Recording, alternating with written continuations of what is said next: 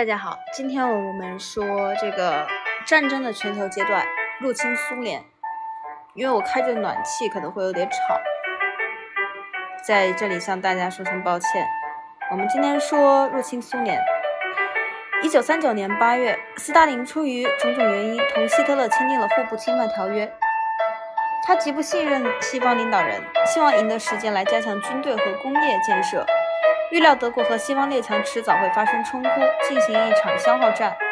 苏联则可因互不侵犯条约而置身事外，坐等有利时机再进行干预。如果战争爆发，他告诉他的同志们：“我们绝不可能按兵不动，我们将不得不参战，但我们必须是最后一个参战。我们参战的目的性，嗯，目的性是为了在天平上放上一个决定性的砝码，这个砝码将扭转局势。”这一战略是精明的，但他事与愿违，差点毁了苏联。他基于这样一种假设：德军和西方军队势均力敌，会互相残杀，从而使苏联红军成为欧洲大陆上居支配地位的军队。然而，德国军队简简直不费吹灰之力就征服了所有的对手，使德国成为欧洲大陆的主人，使苏联孤立无援，处于危险的境地。一九三九年八月，莫斯科，苏德签订互不侵犯条约。斯大林与德外长冯·里宾特洛夫。在条约签订仪式上，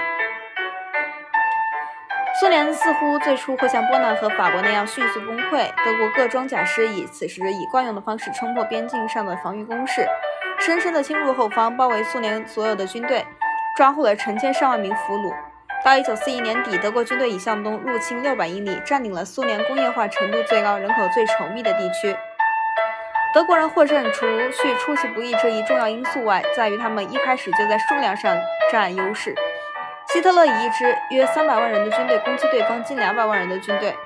苏联人有大批后备兵可以利用，但纳粹德国空军的轰炸使苏联很难迅速有效地利用这些后备兵。德军在波兰、法国和巴尔干的各种环境下都做过战，他们拥有显著的经验优势。斯大林拒绝认真对待纳粹即将进攻苏联的许多警告，因此在交战第一天，他的空军力量很大一部分就毁于机场。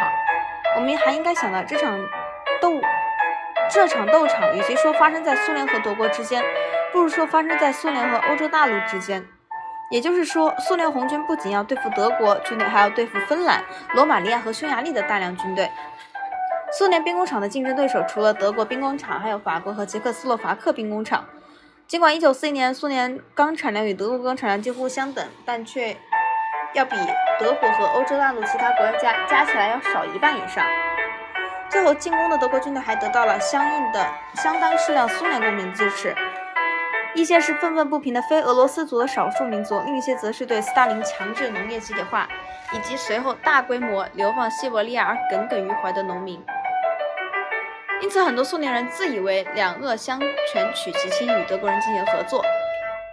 出于上述因素，德国人深入苏联内地，几乎完全包围了莫斯科和列宁格勒。然而，苏联红军仍未受到重创，他们甚至还在1941年12月时发动了一次反攻。希特勒未能赢得全面胜利的原因是他失去了他所占领国家大多数人民的支持。这一部分是因为很多人像奴工一样被迫为德国的工业和农业工作。希特勒的种族主义政策引起了很多人的反抗。该政策将东人划归为劣等民族，认为他们应该被消灭，由北欧日耳曼人代替。希特勒的东欧新秩序计划要求消消灭三千万斯拉夫人。更恶劣的是，希特勒有关犹太人问题的最终解决方案，即在他所到之处彻底消灭犹太人。在波兰的胜利给他带来了两百万至三百万人犹太人。西方的胜利增加了五十多万，入侵苏联使这个数字又增加了三百万。特别行动队作为灭绝班和跟在前向前挺进的德军身后。一九四一年末，他们还开始使用流动的毒气车，无法跟上受害者的增长量，于是建立了五个大的灭绝中心。奥斯维辛集中营的流水线杀人效率创造了令人毛骨悚然的记录，每天杀害一点二万人。这样被杀害的犹太人估计有六百万，全欧洲犹太人的四分之三，全世界犹太人的五分之二。犹太人并非唯一的受害者，还有五百万新教徒、三百万天主教徒和五十万吉普赛人也在灭绝营里消失了。这种大屠杀在世界历史的记载中是独一无二的，因此人们创造出一个新词来定义它。这个词是“种族灭绝”，源自希腊语“种族”和拉丁语“屠杀”。当然，大规模的屠杀也并非二十世纪所特有。不过，历史学家阿洛德杰汤因比指出，二十世纪种族屠杀的独特之处在于，它是以专制政权掌控者的蓄意命令下以冷血实行的。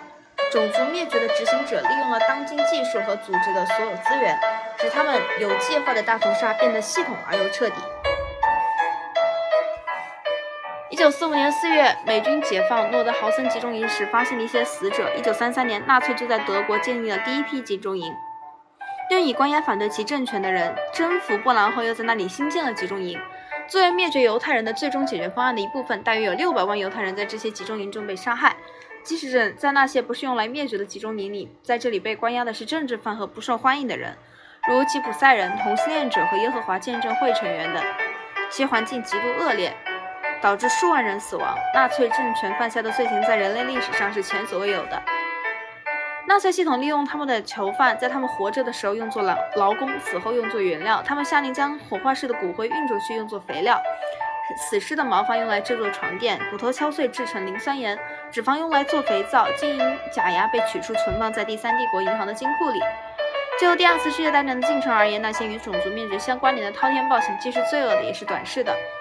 在两次世界大战期间，斯大林主义和欧洲大陆上各种名誉扫地的政权的过分行为，失去了难以计数的民心。如果不是受到德国种族主义分子更加残酷的压迫，人们本可能会支持希特勒的新秩序。事实上，最终的结果是，少数妥协的合作者站在纳粹一边，直到最后。被占领国的大多数人都在不同程度上支持抵抗力量，这大大促成了希特勒的最终灭亡。这一节有点长，我们下一节会讲到日本袭击珍珠港。我们下周见。这里是全球通史，从史前史到二十一世纪，我是柯小黑，我们下次见。